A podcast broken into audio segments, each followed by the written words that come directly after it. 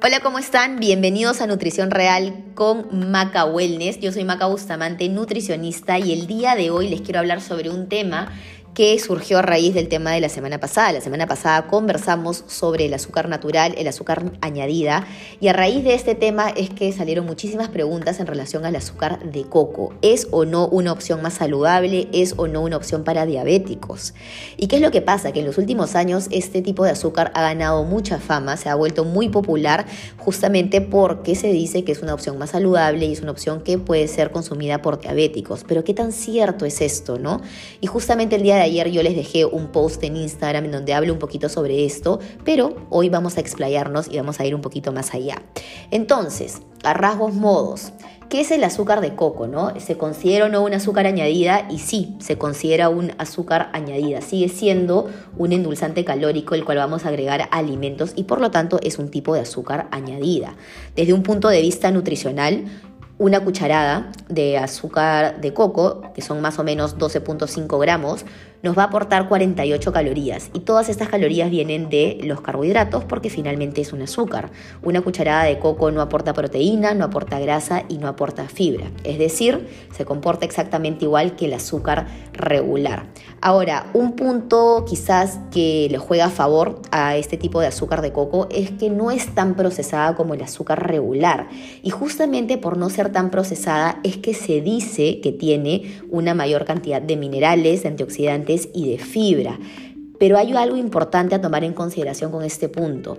Tendríamos que consumir una cantidad bastante alta de azúcar de coco para poder ver algún tipo de aporte de nutrientes como estos en nuestra dieta. Es decir, tendríamos que consumir más o menos unos 100 gramos a más de azúcar de coco para poder ver que efectivamente nos está dando algún tipo de mineral o de fibra. Y esto sería un autogol de media cancha porque 100 gramos de azúcar añadida es cuatro veces más la cantidad máxima recomendada de azúcar añadida al día.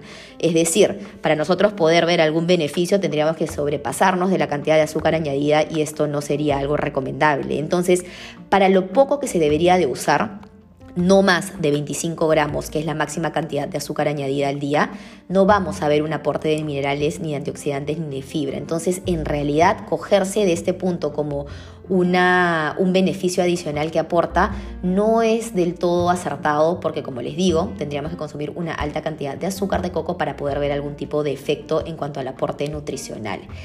Y otro de los puntos que quizás ha hecho que este azúcar de coco sea tan conocida y se vuelva tan famosa tiene que ver con el índice glicémico. El azúcar de coco se marketea como una opción apta para diabéticos porque supuestamente tiene un índice glicémico de 35. Pero ¿qué es lo que pasa? Que el estudio que habla de este índice glicémico de 35 se realizó en 10 personas y 10 personas no es un número grande de muestreo, no es una representación válida de la población en general.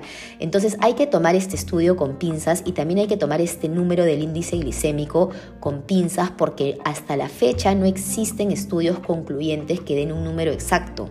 Incluso hay estudios que hablan de un índice glicémico de 54, el cual es bastante cerca o se asemeja mucho al índice glicémico que tiene el azúcar regular de mesa, que es de 60. Entonces, si en realidad fuese una opción para diabéticos, estaríamos hablando de un índice glicémico bastante bajo eh, y en este caso no es así. El índice glicémico del azúcar de coco varía entre 35 a 54 y entonces no vendría a ser realmente una opción apta para diabéticos, justamente porque si el índice glicémico es de 54, entonces la respuesta que va a haber en nuestro cuerpo frente a a, cómo se eleva la glucosa y la insulina va a ser bastante parecida al del azúcar regular. Y esto es justamente lo que no queremos para una persona que tiene diabetes. Entonces, mucho cuidado con eso, porque muchos productos justamente utilizan esto de que endulzan con azúcar de coco para vender sus productos como eh, si fuesen opciones para diabéticos y no es del todo cierto, ¿no? Entonces, mucho cuidado, sobre todo si hay un tema de resistencia a la insulina y un tema de diabetes, hay que asegurarnos que el tipo de endulzante que se utilice sea un, endulzante apto para diabéticos. Y en este caso el azúcar de coco sigue siendo un azúcar añadida y se sigue comportando como tal y es bastante parecido al azúcar regular de mesa. Entonces hay que tener ojo al piojo con esto. Entonces finalmente es una opción más saludable, es una opción, eh, digamos, una mejor opción en relación al azúcar regular es debatible. Desde mi punto de vista, el azúcar de coco sigue siendo azúcar añadida y su consumo debe ser igual con mesura. No excedernos de los 25 gramos de azúcar añadida al día, de ningún tipo de azúcar añadida, y esto incluye el azúcar de coco. Entonces, es importante tener esa información a la mano porque creo que podemos así nosotros tomar decisiones informadas en relación a los tipos de productos que estamos consumiendo.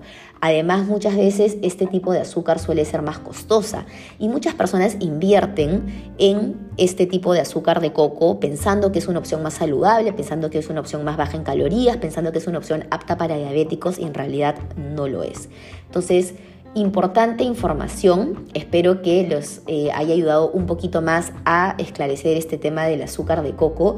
Si la van a consumir, consúmanla con mesura, consúmanla siempre dentro de una alimentación que sea balanceada y ya sabemos, no es que sea la solución milagrosa ni el endulzante mágico que finalmente no es azúcar. No, el azúcar de coco sigue siendo una azúcar añadida y hay que tratarla como tal.